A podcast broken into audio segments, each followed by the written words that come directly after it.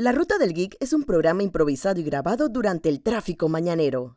Jorge Atencio y Alicia Roger les darán sus opiniones sobre lo último en la cultura popular. Les advertimos que pueden haber comentarios o palabras fuera de tono, sonido ambiente muy alto, pero lo más importante, hay spoilers de las últimas series y películas. Hello, Hello, ¿cómo están? Les saluda Jorge y, Alicia. y bienvenidos una vez más al auto de la Ruta del Geek. Estamos en un par de diligencias y, bueno, primero que todo recordarles que tenemos nuestro canal de YouTube, ha estado bien activo, tenemos review de, tenemos, review de muchas cosas que no sé si hayan visto, algunos con spoilers, otros sin spoilers, pero ya tenemos casi, estaba calculando y también por ciertas notificaciones que nos han llegado al correo y Alicia, ya tenemos 75 videos eh, arriba Sí, publicados. wow. Wow. ¿Cómo, ¿Cómo te has sentido la- haber hecho hecho esta transición de en lo que preparamos el podcast y luego ahora este, hemos estado publicando videos? ¿Cómo te has sentido en todo ese, ese, ese procedimiento de lo que hemos hecho durante este, el inicio de este proyecto? Bueno, en realidad nosotros comenzamos con el podcast más que nada porque, o sea, nuestra vida con la pandemia sufrió varios cambios. O sea, uno de los cambios principales es que nosotros decidimos inicialmente que fuera un podcast. Ajá. Más que nada era porque nosotros pasamos mucho tiempo en el tranque. Ujú. Esto, cosa que para nosotros a cierto grado ha desaparecido bastante porque nosotros, los dos estamos por teletrabajo. Y en horarios diferentes. En horarios diferentes, pero no, a lo que yo me refiero es que, o sea, estamos por teletrabajo, o sea, de hecho yo sí estoy, Jorge está full en casa, yo estoy en un modelo híbrido, yo sí tengo que ir a la oficina de vez en cuando a decir, hey, I'm alive. Pero el asunto es que no vamos juntos, que era como grabábamos, pues. Entonces, pero sí pasamos bastante más tiempo en la casa, o sea, trabajando desde la casa, o sea, las horas que nos ahorramos de commute nos dan para grabar video, que es algo que no podíamos hacer, porque, o sea, primero que todo que está el factor de que, o sea, en el carro nosotros igual íbamos conversando, normal, pero otra cosa es que tú vayas tratando de grabar un video manejando, no es algo que consideramos No, seguro, pues. Exacto. Entonces, por eso no, no es algo que nosotros hagamos, ¿no? De hecho, solamente lo hicimos una vez que fue con nuestro review de Jupiter's Legacy. Y lo grabamos dando vuelta en la barriada en, círculo, o sea, no estábamos, no estábamos en la calle, o sea, yo ese tipo de cosas no me atrevo a hacerlas en la calle, o sea, es peligrosísimo. Aunque durante un tiempo vimos Walking Dead en el tranque, manejando.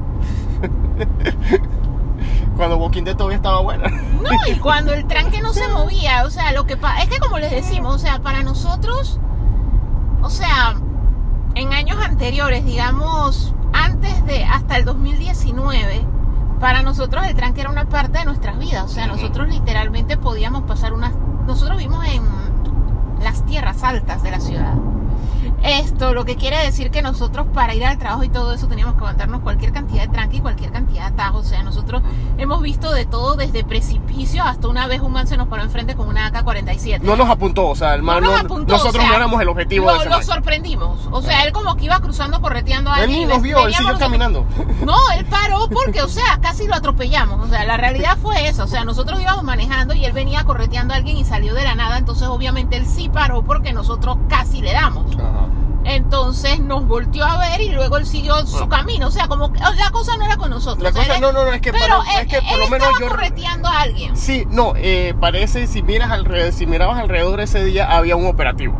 Un operativo de la policía. O sea, había No, policía. pero él no era policía, o sea, literalmente era, o sea, era un hombre armado con una AK-47, salió de un lado, o sea, lo que pasa es que nosotros para bajar a la ciudad, esto, cuando uno vive en esta área donde vivimos nosotros, la vía principal, o sea, la vía formal, la vía que fue hecha para venir acá, se tranca hostilmente, o sea, es una cosa impresionante, o sea, y es una cosa horrible. Esto, y esto lo desarrollaron mucho sin hacer crecer la calle, o sea, es algo muy común en Latinoamérica, o sea, no es que, wow, somos los únicos, o sea, no, es, es algo muy común acá, que desarrollan mucho un área, pero no le crean vías de acceso. Entonces, ¿qué pasa? Que hay muchas rutas de acceso rural, o sea, atraviesa el gueto y llegas más rápido que cogiendo la vía oficial, porque la vía oficial no se mueve. O sea, literalmente en la Transísmica tú no solamente que puedes ver un episodio de Walking Dead, tú puedes ver un episodio de Walking Dead seguido de un episodio de Game of Thrones, seguido de un episodio de Ricky Morty. O sea, en el tranque. Sí.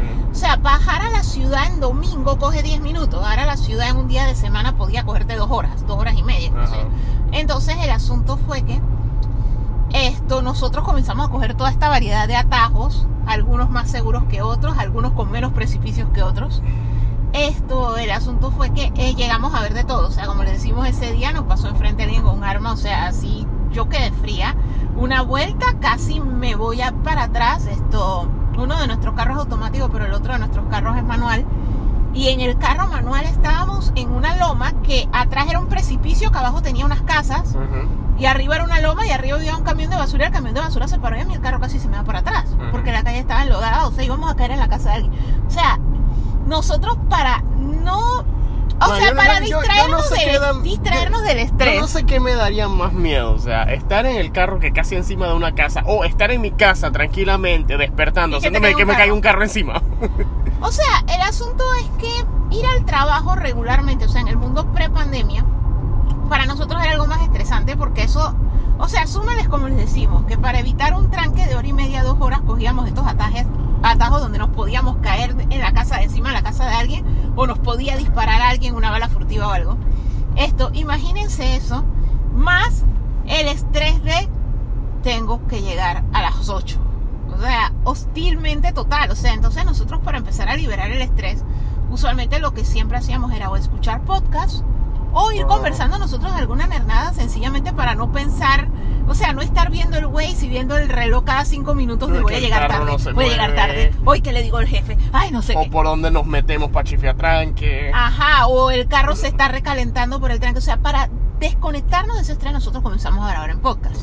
Al desaparecer el tranque, a, a nosotros estamos en la casa y entonces en la casa obviamente nos es mucho más fácil grabar un video Que grabar el podcast. Claro, eh, entonces el, el, una de, las, de los comentarios, y por eso fue que una de las decisiones por las que eventualmente decidimos hacerlo de esta manera, que si se dan cuenta, los que ya nos han seguido y han estado viendo los dos contenidos, el contenido del podcast, por lo general no es el mismo del contenido de YouTube. El contenido de YouTube sí va directo al grado, al igual que el contenido de TikTok. Ah, no, el contenido del podcast no sabe lo que es el grano. Ah, exacto, o sea, pues es que por eso es un podcast, o sea, pues we can chill out y, y, y hablar. no podemos estar que, hey, hey, mira esta vaina, mira esta vaina, está buena, chao, gracias, mira esta vaina, está mala. No, aquí sí es de que, hey, aquí es esto y esto y esto y nos gustó más. Porque, hey, casualmente está hecho para gente que está haciendo ejercicio, gente que está fregando en la casa, gente que está eh, en algún tipo de commute, o sea, es, un, es algo que te distrae mientras puedes hacer otras cosas. Por eso es que aquí estamos más, más, más, más chill, relax, mientras que acá acá creo que acá se nos olvidó hacer algo ¿eh? Ah, no, nosotros yo lo cargué. ah tú lo cargaste ok no es que estábamos hablando del corredor y no, no, no sabíamos si teníamos plata Eh, No, yo me acordaba, eh, eh, el individuo que está delante de nosotros es el que está como perdido de la vida. Ajá. Ok. So, la cosa es que, a ver, eh, sí, el, eh, hemos tratado de hacer el contenido así diferente y variado para que o sea, la gente lo disfrute más y en diferentes tipos de niveles. Eh, entonces, en, y, y también porque mucha gente dice que en, cierto, en ciertos medios, en, en- ciertos formatos estamos más sueltos que en otros, o en ciertos formatos estamos más alocados que en otros.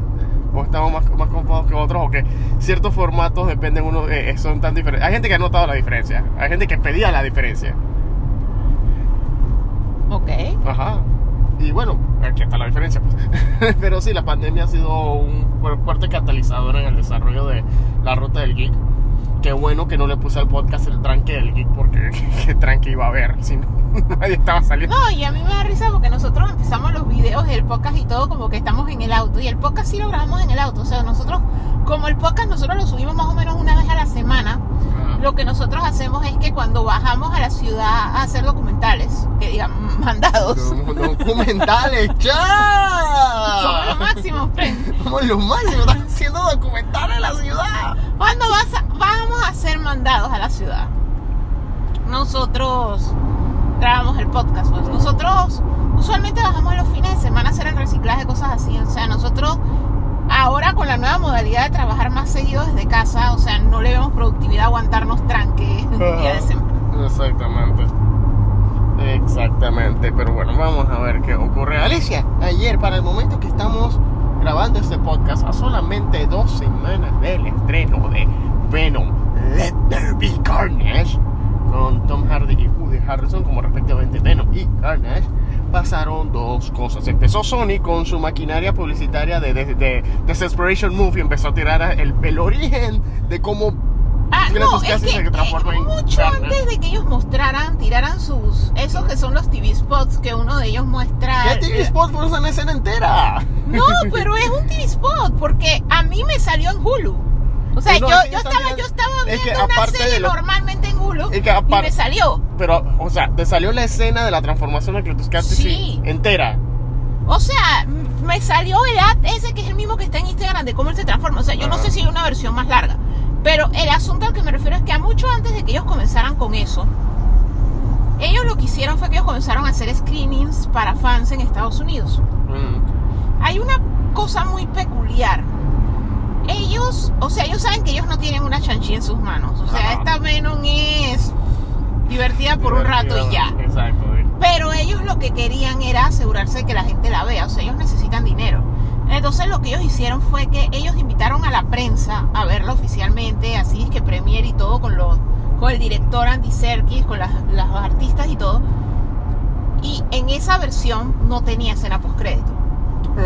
Ok, después comenzaron a hacer estos screenings para fans y les pusieron una escena por crédito, le pusieron una de esas escenas por crédito tiempo de que, o sea, tú sales del cine y, o sea, si ya tú sabes que no la deberías spoilear, comienzas a decir cosas como no te la puedes perder, es la mejor escena post créditos del mundo, o sea, tú tienes que ver la película por la escena post crédito. Ajá. De hecho, Tom Hardy a los primeros screenings de fans del le escribía a los fans y que qué bueno que te tripeaste la película, por favor no spoiles la escena post crédito. Ya después les valió. La escena post crédito está en video, Ujú. en audio, como ustedes quieran. O sea, si se la quieren spoilear, está por todo el internet. Ya, ya, ya, ya hay y, como eso- y- y Sony ya, y Sony ya no la está cortando, o sea, no está tratando de... Porque Sony quiere que la gente lo vaya a ver por ver la escena post crédito. O sea, ellos quieren un fenómeno como el o sea, el teaser trailer de No Way Home, que aunque todo el mundo vio la versión de celular toda vuelta a leña, que se veía mal, al final todo el mundo se emocionó por verlo bien, porque no es lo mismo ver algo pirateado, grabado con un celular, que ver algo bien, pues. Al final de cuentas ellos están apostando algo así, o sea que la escena post crédito es algo tan bueno que tú vas a querer pagar el costo de admisión para estar en el cine, para reaccionar con la otra gente cuando la gente la vea.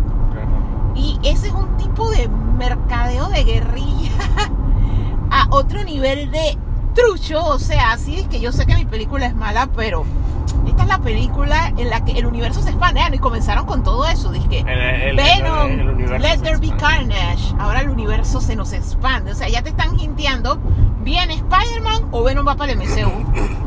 Y entonces esa, esa es la campaña que ellos están tirando para que la gente la vea.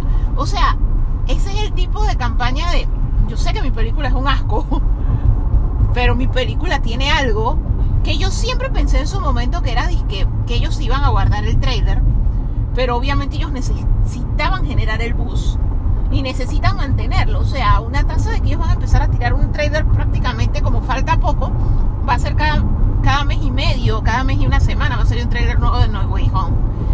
Pero ellos sí necesitaban que Venom tuviera algo y Venom lo que tiene es su escena post crédito. Ajá. O sea, tal cual.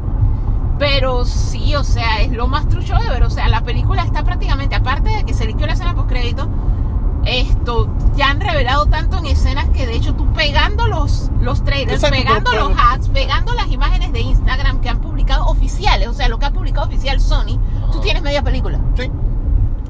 Sí, la verdad sí. Y eso es su campaña de desesperación. Y no, han, no lo han hecho a ese grado con Spider-Man No Way Home porque es una colaboración con Marvel, Marvel. Marvel, Studios. Y aparte de eso no lo han hecho porque ahí sí saben que tienen algo. Ajá. O sea, ahí ellos sí saben, que espérate, aquí lo tengo. O sea, no necesito hacer esas truchadas porque we got it. Ajá. We finally did it. We got it. O Kevin Feige está apuntándoles con un rifle también, puede ser. No, o sea, es algo fuera de serie el caso de lo que está pasando con Venom. Venom estrena mañana en Estados Unidos y estrena Unidos. la otra semana acá.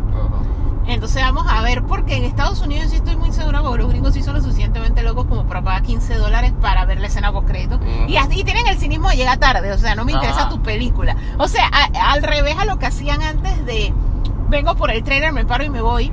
Ahora es no veo tu película, llego por la escena post crédito, más o menos calculo. La escena es que la película dura tanto y empieza a tal hora, más la tanda, no sé qué, o sea, que me aguanto 15 mi- me aguanto el final de tu película, pero yo quiero ver es esto. Ah, Pero igual lo tuvieron que pagar sí. es plata, o sea. eh, los estudios no reciben plata porque la gente vea toda la película, reciben plata porque paguen por ir. O sea, aunque después sea de que ah, no fui y me dolió la muela. Así que en realidad es, es una estrategia bien, como te digo, que revela que la película no está muy buena. O sea, va a estar fun, o sea, obviamente son simbiontes. O sea, la personalidad que le dieron a Venom desde la 1 es bien graciosa. O sea, va a tener momentos jaja, va a tener momentos de que, what the fuck am I watching? Pero no es que es una película así, es que chuzo, qué buena película. Es una película así como que. Y me dio risa cuando Venom casi se come a la China. Ah, no, y cuando pasó tal cosa, pero hasta ahí, o sea, es Venom. O sea, eso es como cuando tú ves Deadpool, solo que Deadpool lo hace mejor, pero igual, o sea, con el paso del tiempo, ¿qué carajo tú recuerdas de Deadpool? De hecho, hay en mi mente hay veces que yo ni siquiera separo el uno de la dos, y eso que la dos me Mm. gustó más. O sea, a mí lo la- único que me la separa es el niño este antipático, el de The Wilder People. Ajá. E- ese niño este. Bueno, en Deadpool 2 es donde sale Juggernaut y Cable. Sí, pero es que la versión de Cable de... Yo sé que no era lo que querías ver. Para nada, y demasiado flaco y demasiado ugh, sin gracia. ¿A quién te hubiese puesto como, como Cable? Brock Lesnar. Algo ¿Ah? así. Un más así con la conceptura tan estúpida, fuerte, fuerte, así tiempo de Triple H de Brock Lesnar. No, mira que no tanto así, o sea, pero, o sea, estaba demasiado, o sea, Cable, man, ¿cuándo Cable ha sido así de raquítico? O sea, eso era Cable con SIDA, por el amor de Dios. Oh. Cable con una doble dosis de SIDA y leucemia a la vez, o sea, una vaina así, no, o sea, Cable tiene que tener como la contextura de un luchador, o sea, ¿qué culpa tengo yo de que lo creara Rob Liefeld? O sea, yo- mis expectativas de Cable no era esa vaina. Demasiado freaking flaco. Ey, Josh Brolin no está tan flaco. Yo pasa que Cable sí, o sea, es que Cable es una vaina, es que no hay nadie as- Jason Momoa cuando esté viejo y se corta el pelo, es Cable, o sea, eh, eh, eso es Cable. O sea, imagínate un Jason Momoa con el cabello así ya plateado Ajá, ajá, ajá. y que se lo cortara, eso es la imagen de Cable. O sea, me refiero en el Jason Mo- sentido, Jason no, o sea, Jason Momoa plateado, o sea, la cara y Jason Momoa me tira más pinta de Deathstroke que de Cable. Vamos un parche. Casualmente en el, el ojo donde tiene la ceja rota, ponle un parche ahí. No, pero el punto al que me refiero es a la constitución. O sea, yo sé que ahora vivimos en el nuevo mundo, que cualquiera puede ser cualquier cosa, pero coño, o sea, es un personaje del viejo mundo. O sea, no es un personaje de ahora, el personaje ya tiene una contextura. O sea, eso como por ejemplo, cuando hicieron la película esta, la de... ¿Cómo es que se llama esa vaina? Ya casi me acuerdo. Daredevil. Ajá. Ok, cuando hicieron la película de Daredevil, Ok. cambiaron de raza al Kingpin. Ok, exacto. Pero tenía la constitución. O sea, ese man podía ser Kingpin. O sea, obviamente ya después tuvimos a Vincent D'Onofrio que lo hizo mejor. Y que era blanco como el del cómic. Se ve Pero- igualito. Pero este man era la versión negra y se veía igualito. Ajá. O sea, de hecho yo creo que hay actores de color que tienen el físico para hacer Cable. De- no, y de Pero- hecho eso es lo que pero y de hecho este- eso es lo que están haciendo. ¿Recuerdas cuando hablamos en, en el video que pueden ver en YouTube? El podcast, el, el- cuando estábamos hablando de los, de, los que están haciendo con Batman, el Audio Adventures de HBO Max versus el, el podcast que, va- que está produciendo Spotify, que todavía no ha salido. Que Jeffrey Wright, que es este actor que es la voz de The Watcher, que casualmente The Watcher en What If ya lo pinté prácticamente pintaron Ahora los Watu- Watchers son chungos. Ahora los Watchers sea, son negros. Y no, no, no es racismo ni nada, sino es que es como, es como yo les digo, lo que pasa es que cuando tú adaptas de una fuente y todos sabemos que todo esto es mentira y que todos esos personajes no existen, bla, bla, bla, etcétera, etcétera. Y que pueden ser como quieran. Pero el asunto es que cuando el autor los creó, lo creó con una visión. Entonces es un cómic. ¿Qué quiere decir un cómic? Es un dibujo. O sea, yo estoy viendo cómo es el maldito personaje. O sea, no es texto. Y que yo en mi imaginación, que ahí es donde sí entra. O sea, cuando los actores no son muy descriptivos, usualmente tú te vas a imaginar el personaje como eres tú. O sea, si el autor te lo describe, tú sí, aunque seas latino, puede que te lo imagines chinito y eso porque el autor te está diciendo cómo es el personaje y tú te haces Ajá. más o menos la idea. Por lo menos una que es así es J.K. Rowling. J.K. Rowling, aparte de que los libros en la portada tenían dibujos de cómo se veía Harry, J.K. Rowling cada 30 páginas, Harry, tenía los ojos de la mamá, los ojos de la mamá verdes, el cabello negro, el cabello negro liso, el cabello que siempre está parado así como si estuviera despeinado. O sea, la amante lo describe cada mi- mil veces. Por eso es que cuando la mamá viene a decir es que Hermione siempre fue negra y ustedes no se dieron cuenta, yo dije, espérate, eso es daltonismo, man. ¿Qué O sea, me dice mira, la mira la portada del libro. Mira la actriz que tú aprobaste porque tú firmaste que esa chiquilla era Hermione. Ajá. Y, o sea, no tiene ni un pelo de negra. O sea, al final de cuentas, man, o sea, no. Porque ese es el asunto. Es lo mismo que, o sea, tú lees Spider-Man y tú ves a Mary Jane Watson. Por ningún lado eso me dice Zendaya. O sea, man, no. O sea, Bueno, what Mary the fuck. esa- bueno, eh, ellos han dicho que esa no es Mary Jane, simplemente tiene las mismas iniciales de MJ. Ok, pero ese es el asunto al que yo me refiero, o sea, mam. O sea, es dibujo. Hay cosas y hay cosas. Porque hay libros, como te digo, hay autores sumamente descriptivos. O sea, es como Tolkien. O sea, si tú agarras Lord of the Rings y tú comienzas a poner, ¿qué te puedo yo decir? Un poco de no binarios, yo no sé, chinoafricanos. O sea, la gente va a reaccionar. Porque va a decir, es que, hey, pero si estaba bien definido, clarito, cómo tenía que ser Aragorn, cómo tenía que ser Frodo, cómo se veían las patas peludas de los hobbits. O sea, está todo descrito. O sea, no me lo tienes que cambiar. O sea, si tú me lo quieres cambiar, Son como dos páginas nada más diciéndome que los hobbits son otra cosa porque yo sé cómo es un hobbit. O sea, y eso es lo mismo. O sea, todo el que se ha leído Harry Potter sabe cómo se ve Harry, Ron y Hermione. Porque no lo describieron más porque, bueno.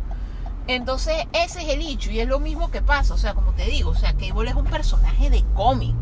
Todos sabemos cómo se ve Cable. Y eso que salió en la película no era Cable. Cable no es así de raquítico. O sea, Cable pelado sí. O sea, él pasó hambre. Él tenía una enfermedad que se lo estaba carcomiendo, pero un cáncer. Era como un cáncer tecnológico. O sea, porque sí, era como un cáncer. Se lo estaba comiendo, el virus tecnoorgánico. O sea, y sí, o sea, todo. Tú te lees las aventuras de Cyclops y Phoenix y todo él era flaco. Pero cuando Cable ya es Cable, Cable es una vaina impresionante. Él es enorme. Cyclops es grande y musculoso y se ve como nada al lado de Cable, que ese siempre ha sido el chiste cuando él presenta y que, ah, miren a mi hijo y todo el mundo dice, ¿por dónde? Estás todo raquítico y mira ese animalón, o sea, eso es lo que es Cable. Ahora tú no me puedes decir a mí, es que, ay, no, es que esto es Cable, esta cosita así, todo adorable es Cable, o sea, no. Ese es mi punto. O sea, hay cosas que se prestan para que tú hagas lo que te dé la gana, pero hay cosas que ya te están diciendo cómo es la vaina. No, se olvidó Entonces, mencionar que el Cable de la película de Deadpool 2 es racista. Porque mató a Black Tom Cassidy. No, y encima, no, sí, pero eh, eh, ese es que hashtag no my cable, o sea, no, para nada. Y, y yo que encima colecciono cómics de cable, o sea, después de Cyclops, cable es mi X-Men favorito y no, no, no, eso no procede, esa vaina está horrible. Sencillamente nefasta. Nada que ver. Que- y, esa es otra razón por la que Alicia odia las películas de X-Men de Fox. Man, pero es que que if el personaje le gusta a personajes Alicia favoritos. castear mal, o sea, literalmente, o sea, tienen su propia O escribirlo mal. Dice if Alicia Roger de Atención Panamá le gusta el personaje, den hacerlo horrible, castearlo horrible, que hable horrible Que no tenga líneas que prácticamente. y darle todo su arco a Wolverine. Ya, o sea. O sea, es disque personal. Es disque no, nosotros viajamos en una máquina del tiempo y sabemos que tú en el futuro vas a hacer esta vaina, así que nuestra única razón de existir es joderte con estas películas. O sea, así. Si en Mersa, ahora con todas esas amenazas, disque en Doctor Strange, disque va a salir el profesor X, lo están sí, conectando eso- el MCU con los X-Men. Yo estoy de que no. Yo estoy así, es que literalmente Anakin al final del episodio 3, no, kill that crap. Pero pues no, pero supuestamente van a usar la, la vaina de los multiversos, pues. O sea, el de Fox puede que exista como pueda que no, te lo dejamos a tu discreción, pero este man, una variante de ese man existe en nuestro mundo y es la que te vamos a contar. O sea, no es tal cual ese. Y no va a ser ese más que nada porque el deal que ellos están haciendo con los actores es, sobre todo a Patrick Stewart y a Hugh Jackman, o sea, el final de Logan para ellos es como sagrado, o sea, Sí. es como su magnum opus. Sí, y es sí, de que por eso es ese que ya- final estuvo bueno, no lo toques. No lo toques. o sea, y tú ahí- puedes hacer lo que te dé la gana mientras no toques el final de esta vaina. Exacto, que por eso es que, y por eso es que hasta el mismo Hugh Jackman cada vez que, que Ryan Reynolds le tira como un, un gancho, dice, hey, llégate para Deadpool, Hugh Jackman está que, no, I'm done. ¿ya? No, él lo hizo, o sea, en el MCU yo estoy dispuesto a salir, pero consigue la forma en la que no me dañes eso. Y entonces la única manera es decir que, mira, este no es ese, este es una variante. O sea, no estamos tocando en nada, esa historia ya concluyó, pero este man se ve igual. De hecho, el profesor X que están mencionando que va a salir tiene la silla de ruedas amarilla que vuela y todo eso. O sea, es el, es el profesor X del cómic. Ajá. Porque ellos, honestamente, a mí me preocupa bastante, que eso es algo, ya llevamos uno Pero- pero eso- pero cuando regresemos vamos a hablar Pero un eso que poco más. salió es un fanart o supuestamente es un arte liqueado. No, eso es una previsualización. O lo sea que, que, sí pasa, está liqueado. Sí, es que lo que pasa es que en la película de Doctor Strange, lo que va a pasar más o menos es lo siguiente, o sea, Wanda está buscando a los hijos. Esto, ella en su desesperación por encontrar los hijos, ella, aparentemente un Nexus Being en el MCU no va a ser como un Nexus Being en el cómic, que son estas personas que pueden cruzar entre multiversos y que en todos los multiversos guardan su esencia, no. Los Nexus Being, a mi entendimiento con lo que hemos visto en What If, lo que hemos visto en Loki y todo eso, son los seres que llegan a trascender al nivel de saber que existe el multiverso. O sea, que en este caso sería el Supreme Doctor Strange, Superior Ancient. One, estos Superior Ultron. Superior Ultron, esto, o Infinite Ultron, como lo Como lo quieran llamar. Esto, Wanda. O sea, Wanda, a través de estudiar el Darkhold, ella sí llega a descubrir el multiverso, pero no tiene cómo cruzarlo. O sea, la premisa de Doctor Strange, el multiverso de la locura, según lo que se ha liqueado, es que Wanda lo que puede es transferir su forma astral.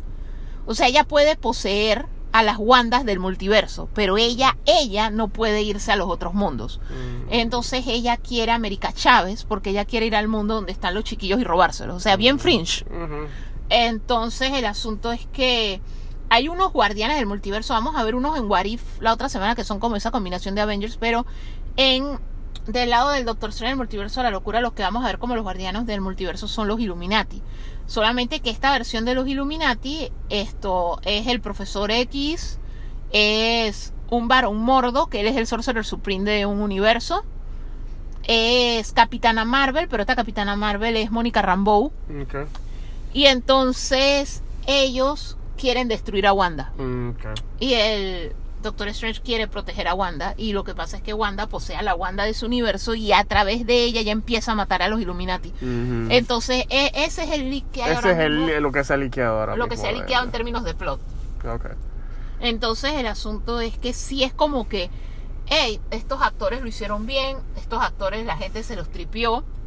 Sí que sí vamos a tener somehow a estos actores, solamente que sí vamos a tener estos manes, pero la vaina es que cuando vamos a tener estos manes, esto no es el que tú recuerdas. O sea, no Mm. es que porque salga Patrick Stewart es el mismo y está en la continuidad de las películas de X-Men, no. Sino que en el multiverso hay otro profesor X que se ve como Patrick Stewart. Mm, Esto. Y así es como van a salir cosas. Que de hecho nuestro amigo Juan Fra de Canal Última Fila siempre menciona eso de que si al final se va a revelar que Ralph Bonner sí es Quicksilver, lo más probable es que sea una variante y eventualmente puede que sí salga Quicksilver porque ese fue otro de los personajes que gustó lo suficiente como para que Disney sí se lo quiera traer. Lo único que todavía no se lo ha traído, porque ellos todavía no saben cómo hacer. Porque ellos quieren introducir a los X-Men, pero de una manera que haga lógica, porque ellos eventualmente ellos no quieren seguir contándose con Colón de esta es la variante del otro No, y este es no, universo. eso- Ellos eventualmente quieren volver a contar cosas solo en la tierra del MCU. Claro. Y para ellos contar cosas en las tierras del MCU exclusivamente, ellos sí necesitan tener mutantes en el MCU. Claro. Pero ellos los tienen que introducir de una manera que funcione. Que porque funcione, no, no eso tiene que, sentido que vienen de otro universo quedaron varados aquí. No, o tampoco tiene sentido que sea como los Eternals, que tú digas, que estos manes siempre estuvieron. Pero entonces uno de una vez dice, ¿pero por Porque qué no nunca hicieron shit? nada, porque el gobierno no reaccionó. con- es mi pregunta con los Eternals total. O sea, por, por lo menos viendo What If, en los episodios de What If ya hemos visto cómo se destruyen dos universos. Y los Eternals no aparecen. tres. Y los Eternals, eh, o sea, son otros que tienen un código de programación así, que mira, si es un Debian, aunque sea la cosa más gallita, es un Debian y está, ¿qué te puedo yo decir? Tirando basura en la calle, yo intervengo y lo mato. Pero si no es un Debian, puede destruir un universo y me vale. O sea, esa lógica es completamente absurda. Y entonces tú te quedas disque, pero, porque no es solamente que no llegaron por Thanos, o sea, en la serie Warif están pasando cosas Focop también. Y o no sea, ha aparecido. y- y ellos mm, desaparecieron Y lo- con los y- universos. y lo o sea, no, único- no levantaron la mano ni para decir esta mano es mía, ey. Ajá, basta". y lo, y lo único que te dice que podrían estar rondando es que el Watcher, la armadura que él, que él usa para pelear contra el Infinity Ultron es una armadura cuasi celestial. Sí, es que hay una relación y ahí sí tienen que explicar algo. O sea, yo siento que sí los van a poner más máquina de lo que eran en otras versiones. O sea, que Mm. sí van a decir tal cual y que no, que estos manes literalmente se ven orgánicos, pero ellos son como máquina. Ellos tienen un objetivo así como Ajá. Ultron. Y ellos funcionan es por su objetivo, o sea, ellos no piensan más allá, porque es que no sé, porque a menos que hagan la historia de Gaiman, que es que el niño, que acá sería la niña. Esto los manipuló y les borró la memoria y que sencillamente ellos no hicieron nada todo este tiempo porque ellos estaban viviendo como humanos y no sabían quiénes eran. O sea, es que debería ser así, esa es la única lógica. Que Porque es que es un completo absurdo que esos manes no, no no hagan haya ni hecho shit. nada en todo este tiempo. Ajá. Así que, ah, hey, ya, ya que se está retomando el, el- el universo, se puede decir. Finalmente, eh, ya después de mucho retraso, ya finalmente esta semana tam- también se estrena No Time to Die 007. Sí, yo he visto que ya hay reviews por ahí y Ajá. comentarios y odio y hay una mezcla de emociones. No me que emociones, más que nada porque eh, dicen que es un buen send-off para allá, para lo que Hay es mucha Daniel gente Craig. que dice que en realidad lo debe, o sea que story wise lo mejor hubiera sido que hubiera acabado él su, su ciclo con Skyfall. Ajá. Esto. Porque realmente con Spectre se fue todo al dianche. Se fue todo al coño. Se fue todo el coño con Spectre. En, en especial para los que nos dimos cuenta de que eh, quedó en una posición rara porque terminó imitando la cosa que lo imitó. Oh, una imitación section, pues. Sí, porque recuerda que el plot twist, spoilers de Spectre, si este no lo han visto hasta esta Spoiler de una película de hace ya varios años. Ajá, spoiler de Spectre, y aunque no lo crean, spoilers de Austin Powers en Gold Member. en Austin Powers de Gold Member se revela que Doctor Evil y Austin Powers son hermanos. Y que en Spectre, que solamente habíamos conocido a. a duras penas habíamos conocido a Blofeld. En esta versión de Daniel Craig se revela que Blofeld es hermanastro de James Bond. Ok. Bueno, sí, en, en una extraña situación en la que el, la imitación, slash tributo, slash parodia, imitó a lo... eh, terminó inspirando al original, que se supone que era el original.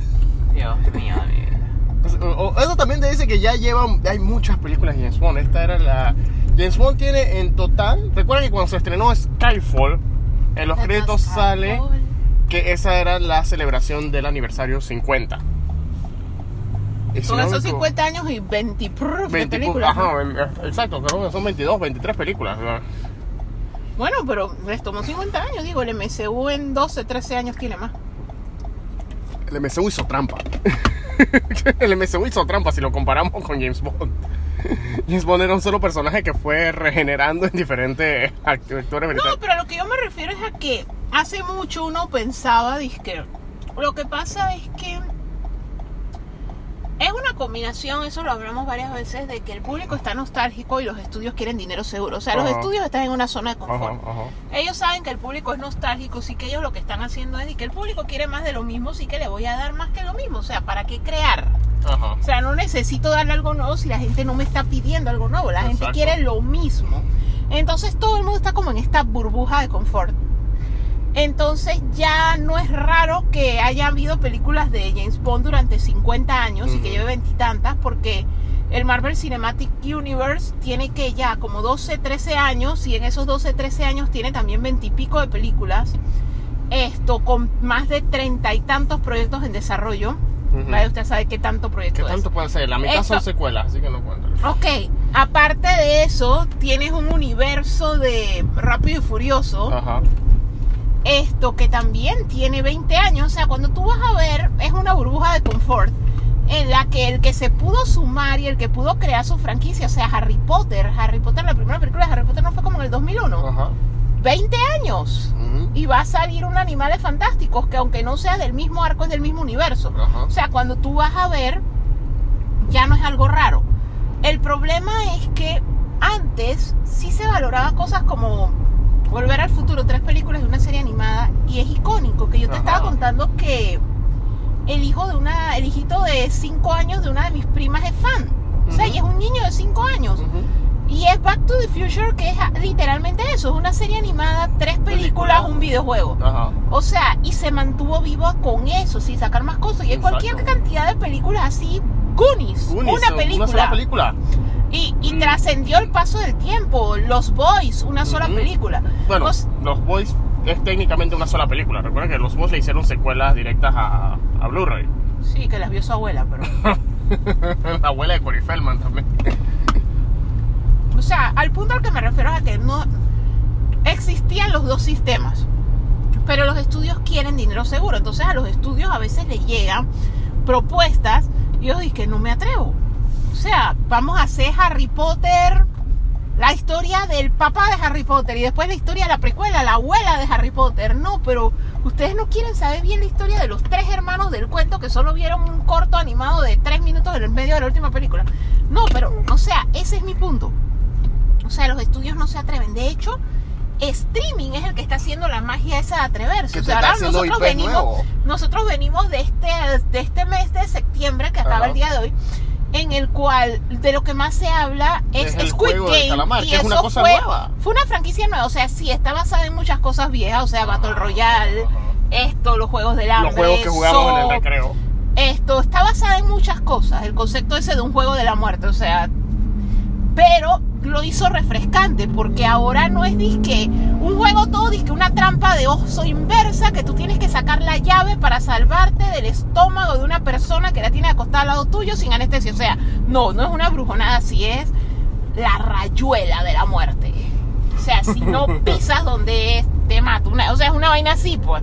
El Entonces, zapatito cochinito del diablo. es- exacto, o sea, una vaina así es que, man, eso es lo que lo hace tan espectacular, o sea, porque obviamente los juegos del hambre es en un futuro distópico. Ajá. La fuente original de Battle Royale y eso, que es el señor de las moscas, ah, pero son estos chiquillos que quedan varados en el medio de la nada después de un naufragio, o sea, todos son como situaciones rebuscadas, pero el hecho de que tú porque tengas una deuda, en vez de ir y pedirle prestado al agiotista o a la financiera o empeñar las prendas de tu mamá y esperar que no se dé cuenta o cosas así, que es lo que normalmente hace la persona promedio. O sea, te dicen que tú jugando pendejadas infantiles puedes ganarte una millonada. Y entonces te hacen el pitch ese inicial todo pendejo de, mira, tú jugando esta pendejada puedes hacer plata y tú en verdad no, no mides el riesgo. Porque si tú te fijas, ninguno de esos manes pregunta ¿y qué pasa si pierdo? Ajá. Porque como No pienses sencillamente... que ah, este juego yo lo jugaba de niño, yo sé cómo es, gano. No, eh, no, pero también es el hecho de que como lo más que te pasaba era una garnata, ellos nunca pensaron, dije, "Ey, pero ¿y si voy y pierdo qué? O sea, nunca lo preguntaron. Ellos se vieron a enterar después del primer juego. Pero el punto al que me refiero es que es algo con lo que tú te puedes identificar. O sea, ¿cuántos de nosotros no en algún momento hemos estado o endeudados o queremos unas hot toys de 500 dólares y chuzo, ya solo nos queda un riñón y uno necesita un riñón para vivir y no, no hay forma. Y entonces que alguien te diga esa vaina, o sea, tú te identificas, o sea, eso es lo que la hizo tan popular. Exacto, Porque, o sea, nosotros no vivimos en es una que- América distópica en guerra, Ajá. como Katniss. Eh, Exacto, porque lo que pasa es que lo que está funcionando es que uno, los streaming son los que están tirando los IPs nuevos. Y, y están tirando no solo que son nuevos, son buenos, independientemente de cuál sea tu gusto, son, lo que está saliendo son buenos. Porque por lo menos en el caso de Netflix, ahora mismo lo que tiene fue esto y que salió también la misma semana de Midnight Mask. que No, y es que Netflix lo que tiene es que él tiene estudios alrededor del Ajá. mundo y no todo el mundo está en el mismo stage. Exacto. O sea, probablemente Estados Unidos ya está en franquicias, superhéroes, basado Ajá. en un libro o un cómic, mientras que Corea en tecnología, o sea, digamos celulares y todo eso está súper más avanzado. Pero en música storytelling, Corea está atrasado. O sea, ellos están, tienen un periodo de tiempo, de hecho, escuchen los músicos de la, los músicos de K-pop que tanto le encantan a la gente, están tocando la misma música que tocaban acá en América hace 10 años, solamente que la versión coreana.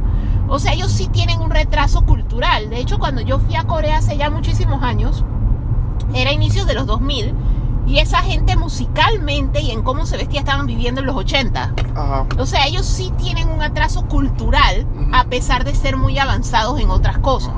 Entonces eso hace que su cinematografía está en ese punto. Entonces por eso es que nos atrae tanto, porque para nosotros es fresca, porque en realidad es retro. Pero como nosotros ya estamos un poco hartos de muchas de las cosas que están saliendo ahora, nos es refrescante ver una serie como Exacto. esa. Oye, Entonces, igual, tienen series de Japón, tienen Ajá. series de Europa. Para la gente que ya está harta de estas series inclusivas que todas el elenco parece Benetton metido en una licuadora con los Power Rangers, ves una serie noruega que toda la gente es igualita como antes y Ujú. normal, pues. O sea, y eso, ya... y eso es en el caso de Netflix, porque hay otros servicios que también están tirando, bu- se están tirando buenas propuestas que tú te has quedado y que wow. Por lo menos esta, la serie que, está viendo en, eh, que estamos viendo en Hulu, Only Murders in the Building. Ajá. Esa es una serie que de hecho nosotros la vimos tarde porque cuando tú ves el póster, ves a Steve Martin, ves a Martin Short y ves a Elena Gómez y el póster parece...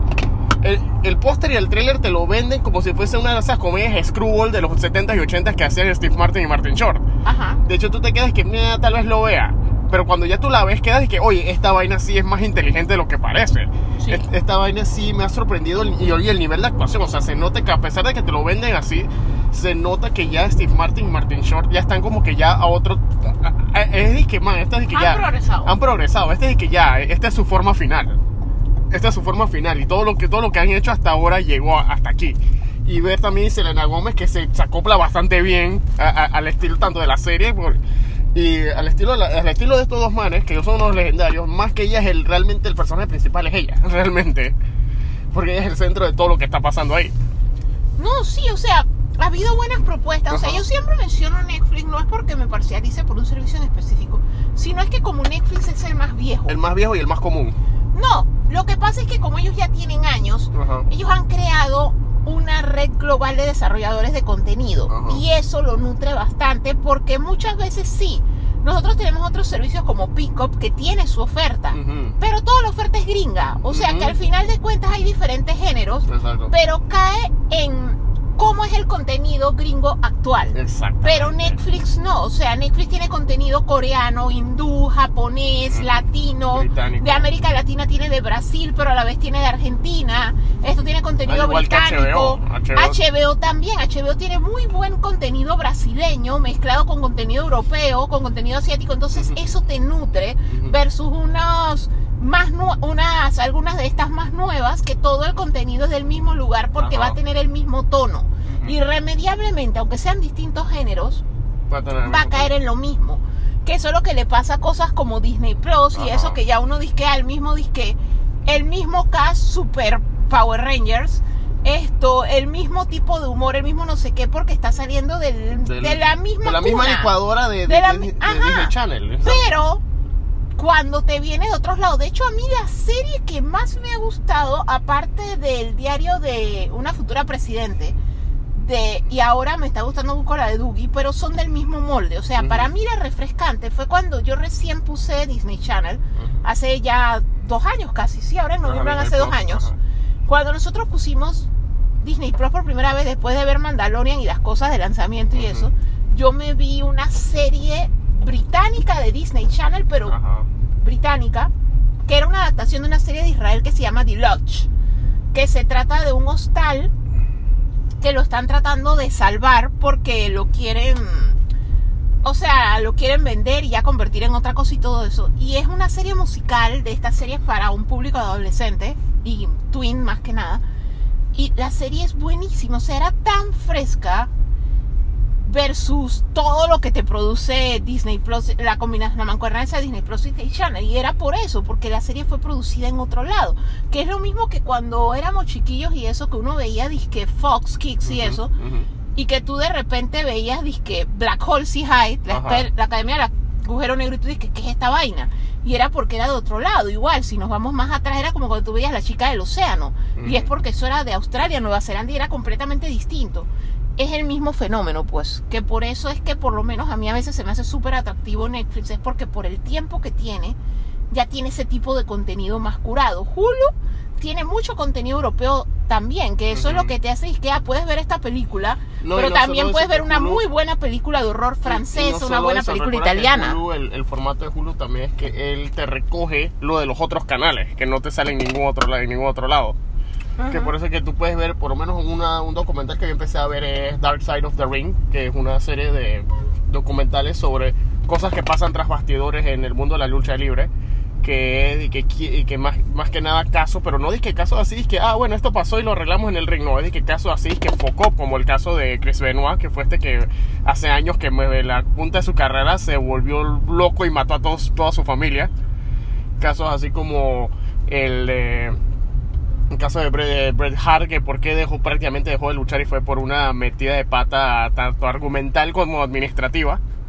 Y, y cosas así, también como la, la misma historia de Macho Man con la esposa, que él que incluso ellos se, se divorciaron, pero ellos mantuvieron la, la, la pantomima en el ring, en, en, los- en character, en la lucha, ellos mantuvieron la pantomima de que estaban casados y ya tenían rato de divorciados, ya está, ya estaba hasta casado con otro man y todo.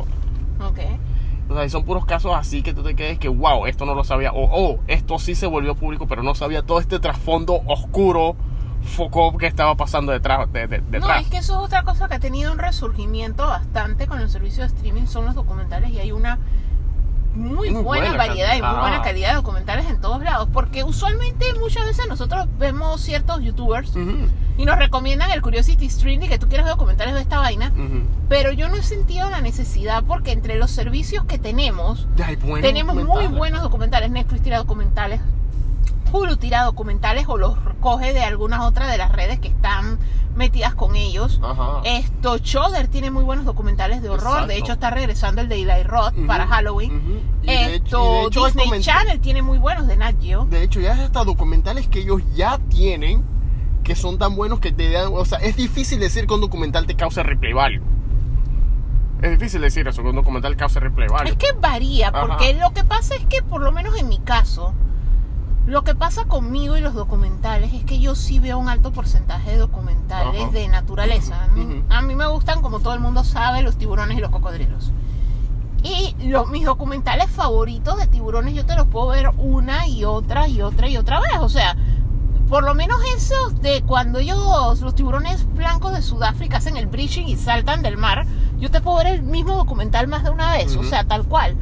Esto, de ahí, sí, o sea, ver algunos documentales de algún evento histórico, algo que sí, o sea, una vez y gracias. Ujú, Pero hay unos que sí tienen muy buen replay value. ujú. Por lo menos Batman Bill, ese fue uno que. Ese creo que es una de las pocas veces que me he visto un documental dos veces. El de la historia de Bill Finger. Sí. No, yo sí me he visto varios, pero como te digo, más que nada de naturaleza. Hay varios que yo sí me he visto más de una vez. Pero no, o sea, sí hay muy buena oferta de documentales. Sí. Esto, pero no, o sea, lo que yo te decía es eso de que streaming es el que está probando nuevos IP. Y a veces se estrellan, porque a veces tiran unas películas que hay mi madre. Pero normalmente, o sea, cada cierto tiempo sí sale una que tú te quedas que, man, esto está bueno. Ajá. Ojalá hubiera, a veces lo único que tú dices, ojalá hubiera tenido más presupuesto, porque obviamente los streaming son un poco más limitados versus una película en cine. Pero el asunto es que te dan un. te refrescan. Porque el cine como tal es disque la secuela de James Bond, con la, el nuevo lanzamiento de Marvel, con El el Legacy la nueva de la- película de DC. Más la secuela que está regresando de una franquicia de hace no sé cuántos La, la años. secuela de la película de hace 40 años. Y tú dices, pero ¿para qué yo quiero una secuela de una película de hace 40 años? O sea, la mitad de la gente que vio esa película ya se murió. Ajá. O sea- la, la mitad de la gente que estaba en la película ya se murió. O sea, y es una cosa, pero es una zona de confort. O sea, nadie compra huevo para vender huevo y ellos no quieren invertir, invertir en algo que sienten que no va a pegar. Entonces tienen la seguridad. Y no, y todos los días están eso. Y que mira, qué libro estaba pegado en los 80. No, pero qué serie infantil estaba pegada en los 80. Y están regresando series que uno te se queda y que. Man, espérate, Clifford. en serio. Clifford, el perro rojo gigante. ¿Qué diablo? ¿Quién en su mente ¿Quién iba va a ver pensar? esa vaina? ¿Quién en su mente pensó que "Ey, vamos a hacer una película de live action con Clifford, el gran perro rojo gigante? Pero es que es por eso, porque como saben que la gente es nostálgica, o sea, lo que pasa es que los niños de los 80, eh, los niños de los 80 y los niños de los 90 no tanto, Ajá. ya están en la fase esa de la vida, cuando tú te estás aproximando a la mitad de la vida, que cuando tú te aproximas a la mitad de la vida es cuando tú comienzas a evaluar, que te pones súper nostálgico, porque Ujú. es cuando tú haces tu ecuación matemática y tú dices, espérate, yo tengo más para atrás que para adelante. Entonces ahí es donde uno se compra un carro que parezca dildo pintado de rojo y hace locuras. Un carro amarillo y le pintas pussy wow. Ah, Ahí es donde la gente empieza a hacer esas locuras, pues. Pero el asunto es que una parte de eso es que tú empiezas a... Ahí es donde tú empiezas como a ideali- a idealizar tu infancia. Ajá. Que es lo que pasó, digamos, con la serie de He-Man que regresó en dos facetas. Ajá. Revelations y la cosa esa. Ajá.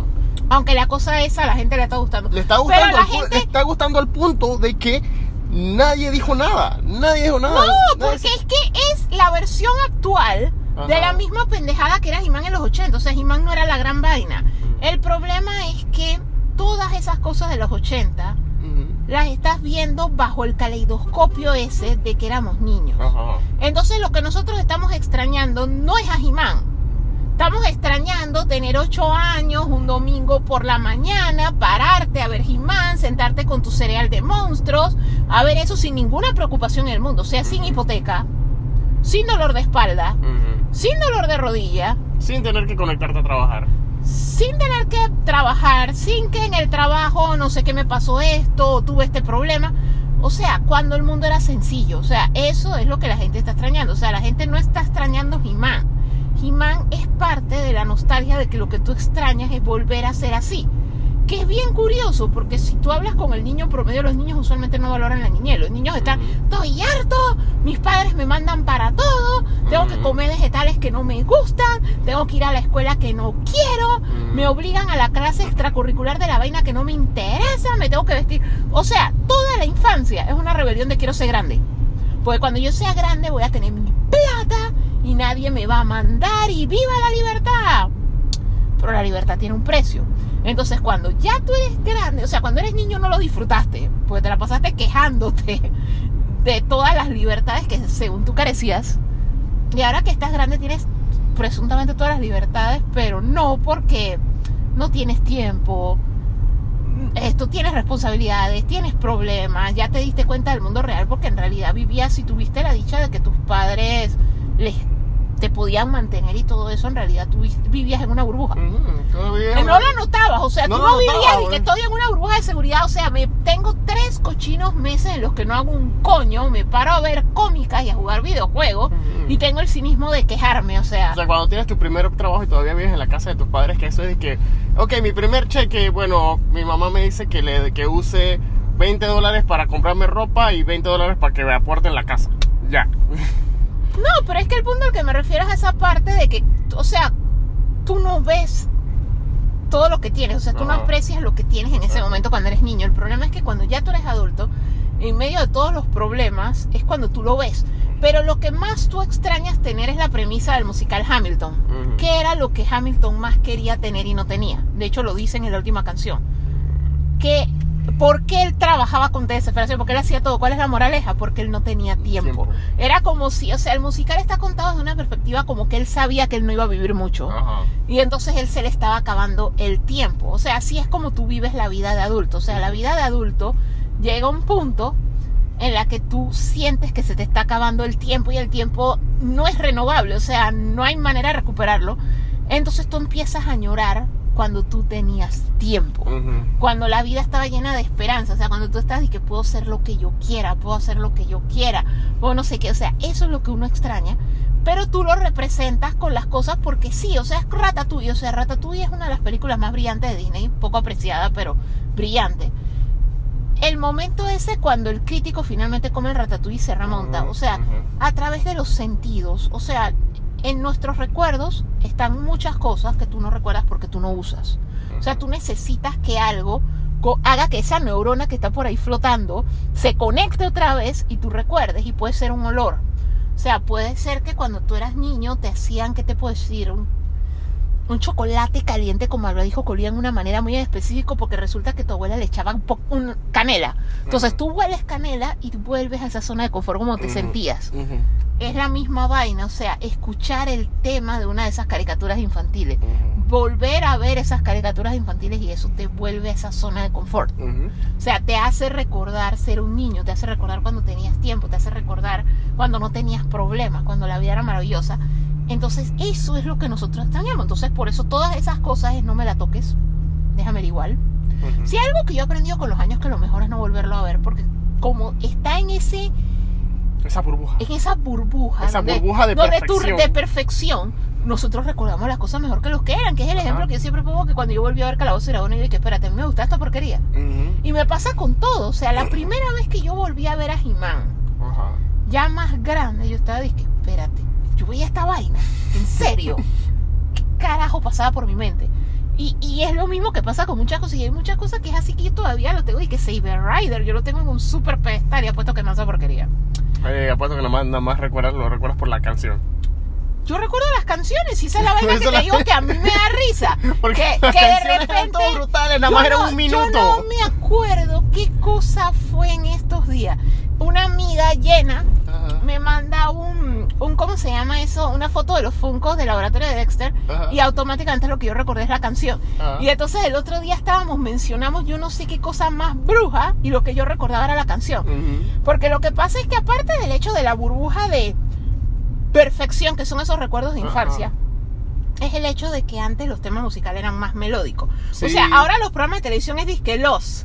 Y nada más un title card. y es disque, o y sea, los créditos no ayudan porque ¿cuál entonces lo- fuck era el tema de los? Y entonces todo es así. Ajá, Mientras que cuando nosotros éramos chiquillos, o sea, Cheers tenía un jingle, era una Ajá. canción completa. Y no, entonces y los créditos no ayudan porque los créditos te lo pasan todo rápido a velocidad del rayo y en medio del crédito te ponen la si esto lo estás viendo en televisión de una vez te ponen el programa que viene o el trailer o el anuncio del programa que viene o te adelantan el comercial. Si lo estás viendo en, streaming, entonces te sale en tres segundos empieza el siguiente episodio, putum, y de una vez arranca el siguiente episodio. O sea, no te da tiempo de apreciar. A veces que yo he tenido que para, cuando estoy viendo algo que ya he visto varias veces, que lo estoy disfrutando, porque como tú dices que I like it, apenas me sale esa vaina de te voy a poner el siguiente programa es que no, ya, ya, ya, quieto, quieto. No, quiero y verme, entonces, quiero escuchar mi canción. La, la vaina es que, pero es que no, pero es que la mayoría de ahora no valen la pena Ajá. porque cambiaron, o sea, ya no son como antes. Exactamente. No, pero con lo de los temas, es lo mismo que pasa con los videojuegos. O sea, lo que pasa es que antes las cosas tenían melodía, o sea, tú recuerdas las melodías. O sea, es como decir, si yo te digo a ti el tema Mario Bros. tú de una vez tan tan tan tan tan tan tan tan tan tan tan el tema God of War. Da. Eso no suena como nada. O sea, hay- Oh, no, no, no, te tengo, te tengo, te tengo una diferente, te tengo una diferente. Pregúntame a mí, el te- te- yo te pregunto el tema de Spider-Man, ¿qué es lo que te llega a la cabeza? Spider-Man, Spider-Man. Si yo te digo, ahora dime el tema de Spider-Man de lo- la caricatura de los 90. Pero es que sí me acuerdo, sí me acuerdo. Era la de Aerosmith, la que está... Spider-Man, Spider-Man, Radioactive, Spider-Man. Ahora viene.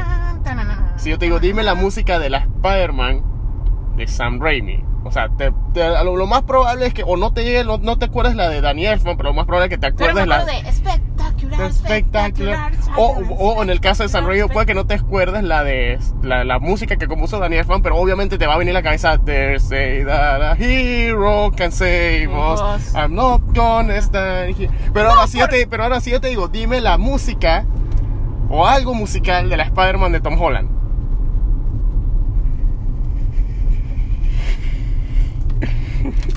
No es memorable, no, no tiene nada memorable, no tiene la, la música de ese Spider-Man, no es memorable, porque de vaina sí se escucha. De hecho, si te das cuenta, muy raras, muy, son muy raros los personajes. No, de- pero es que tú mismo lo dijiste, o sea, yo tampoco recuerdo, o sea, si yo escucho el tema de la de San Raimi, o sea, que lo Ajá. pasen en la radio, yo voy a reconocer ese es el tema de Spider-Man.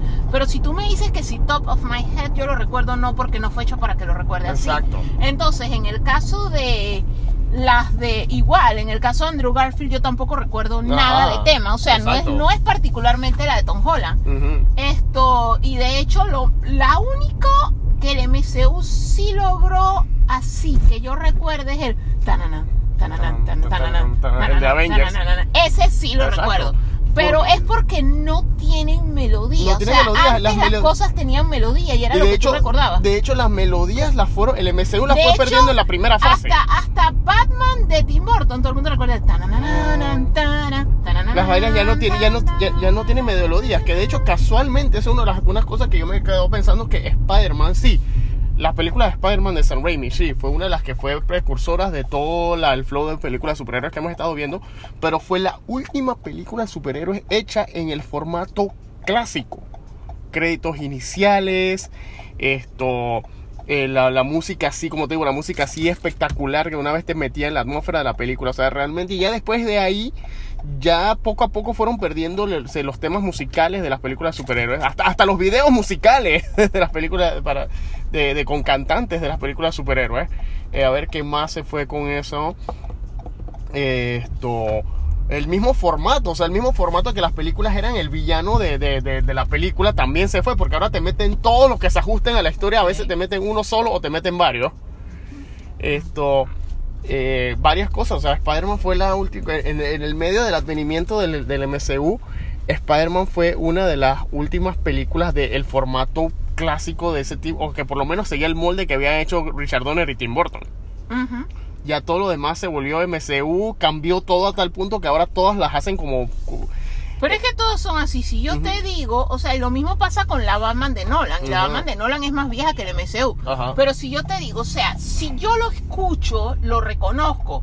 Pero que si tú me digas así que yo lo tenga trabado en la cabeza, no. El que sí volvió a tener ciertos temas que sí se me quedan en la cabeza a cierto grado fue el soundtrack de las de Snyder. Ajá. O sea, tanananan, tan, tan, tan, tan, tan, tan, tan, tan, tan, tan, que Chris sí odia tanto, se Ajá. te queda en la cabeza. Ujú. O sea, y lo puedes tararear y lo puedes identificar. O sea, no todas, Ujú. pero esas películas, por lo menos BBS tiene uno de los mejores Ujú. soundtracks ever. O sea, tú lo recuerdas, es súper memorable. Y si tú quieres top of your head, o sea, tararearlo o recordarlo, se puede, o sea, hasta ese grado se puede.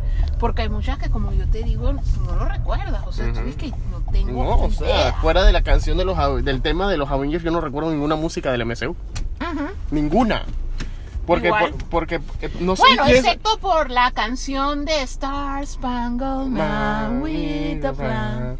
Exacto, pero ellos casi. eh, Y también es que no ayuda el hecho de que ellos cada película cambian el compositor. Ujú. Ellos, ba- bastante gente que ellos a veces mantienen. Son pocas las que mantienen el crew y se queda la música. Como el caso de Ant-Man. Pero como Iron Man, o sea, Iron Man no tuvo un tema definitivo hasta Iron Man 3 y fue la misma música que usaron para él en, en Avengers. Thor, si acaso se le escucha, pero bien, bien. No, pero para Thor, o sea, el tema de Thor es de Immigrant Son, igual que el tema de Iron Man es Iron Man de Black Sabbath. o Bueno, sea. en la primera, pero después lo cambiaron a. Cuando cambiaron a Chututril de ACDC, que fue la que se quedó para Avengers. No, pero al final de cuentas yo cada vez que lo recuerdo, recuerdo de... Porque digo, se llama como el personaje. Y la pusieron al final de la primera película. yo creo que con esa reflexión, yo creo que con eso cerramos el programa de hoy. Así que, chao. Chao, hasta ahí. ¡Hey! Gracias por viajar con nosotros en la Ruta del Geek. Al escucharnos, por favor, recuerda cliquear en subscribe en cualquiera de las plataformas como Spotify, Apple y Google Podcast, gracias a Anchor FM. También puedes darnos comentarios y sugerencias y seguirnos en Instagram en las cuentas La Ruta del Geek, Sakura002, Living Atencio y Ghostbuster Panamá 507. Nos vemos en el próximo viaje.